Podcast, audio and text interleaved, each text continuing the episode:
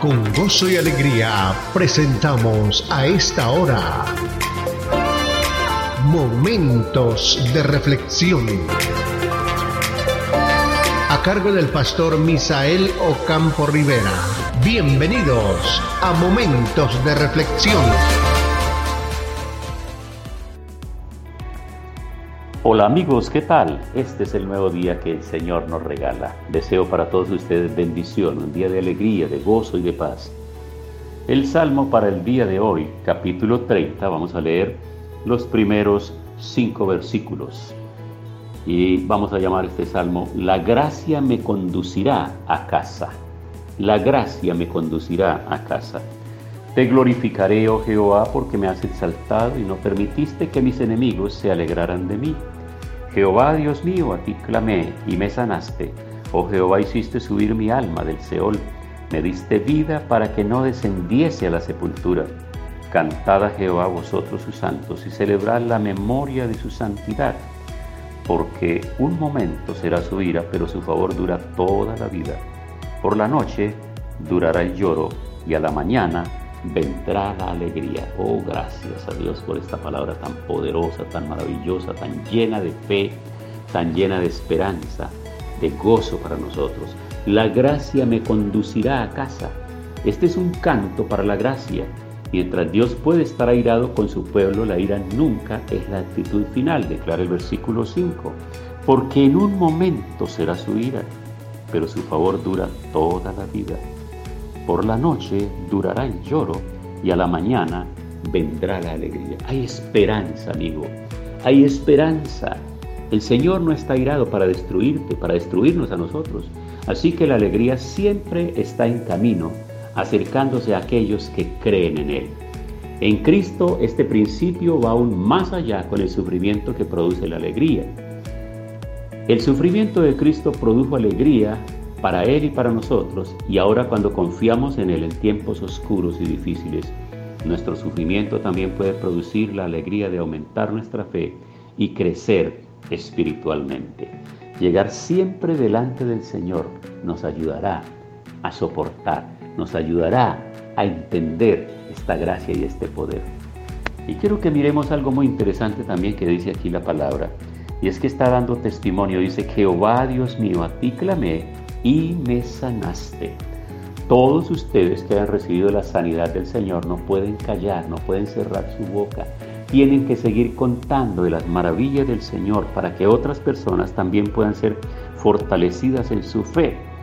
Porque hay muchas personas, hay muchas personas enfermas. Ustedes pueden tener personas enfermas en sus hogares, pueden tener personas enfermas allá en la empresa, compañeros de trabajo, Ustedes pueden estar rodeados de personas muy cercanas, amigos, familiares, conocidos y vecinos que están enfermos. Así que es importante leerles este salmo, el versículo, capítulo 30, versículos 2 y versículo 3. Son muy propicios para leérselos a las personas enfermas.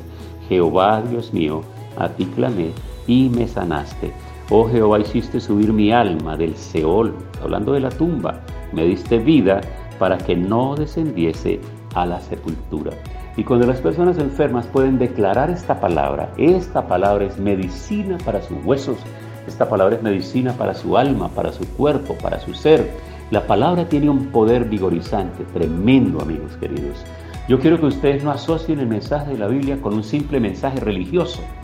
La Biblia no es un libro de religión, la Biblia es un manual de vida y por ende todos los temas que nosotros necesitamos tocar de la cotidianidad podemos encontrar en ella la orientación, podemos encontrar en ella cómo nos orienta para tomar decisiones correctas. Así que frente a la angustia y la ansiedad, el desespero, el temor que podamos tener por las personas que están enfermas en nuestra familia, en nuestros amigos y relacionados, nosotros podemos encontrar en este salmo la confianza y el testimonio, el testimonio que se recibe y que lo da precisamente David porque a ti clamé y me sanaste. Oh Jehová, hiciste subir mi alma del Seol y me diste vida para que descienda, para que no descienda a la sepultura.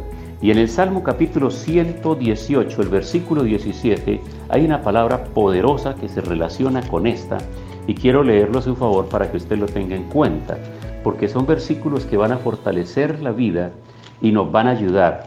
Y para que puedan mencionarlo las personas enfermas, dice, no moriré, sino que viviré y contaré las obras de Jehová.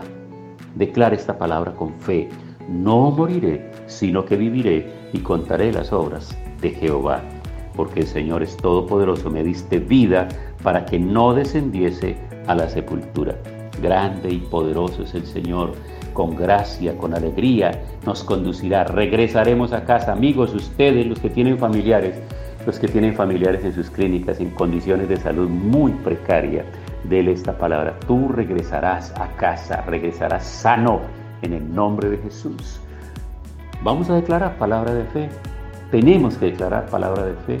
Si el enemigo ha declarado la guerra y la muerte a través de esta epidemia, de este virus y de tantas otras cosas, nosotros hoy nos paramos firmes para declarar vida y salud en el nombre de Jesús. Acompáñeme a hacer hoy la oración específicamente por personas enfermas. Yo voy a hacer una oración y usted va a mencionar ahí, junto conmigo, cuando yo estoy haciendo la oración, usted va a mencionar a las personas enfermas por las que está solicitando salud, sanidad y un milagro, el milagro del Señor. Porque el milagro aparece cuando ya la ciencia no puede hacer nada cuando la ciencia declara que hasta ahí llega y que ahí va a terminar la vida de la persona, es ahí precisamente cuando la mano del Señor coloca, porque Dios no va a colocar la mano cuando el hombre puede hacerlo con la suya. El Señor mete su mano cuando la mano del hombre ya no alcanza para hacer lo que sigue. Padre, en este día venimos delante de tu presencia. Esta palabra del salmista David llena de fe nuestro corazón. Y en esta hora, por esta palabra, Señor, traemos fe al corazón, declaramos el poder de la sanidad, declaramos, Señor, en el nombre de Jesús, que estas personas que están al borde del Seol son arrebatados y regresan a casa, y que podrán decir lo que dijo David, Jehová Dios mío, a ti clamé y me sanaste. Oh Jehová, hiciste subir mi alma del Seol. Mira los que están ya a punto de morir y tú tienes el poder. Si tienes el poder para resucitar a los que ya han muerto y están en la tumba, ¿cómo no vas a tener poder para detener a aquellos que están al borde del Seol? En el nombre de Jesús, hoy, escucha la oración. Mira el corazón de cada persona que está clamando con lágrimas, con fe, con ánimo creyendo que tú levantarás a estas personas enfermas. En el nombre de Jesús. Amén pasó nuestra cita diaria.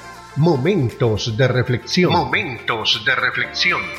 Si este tema y la oración han sido de bendición, compártalo con sus contactos para que ellos también sean edificados.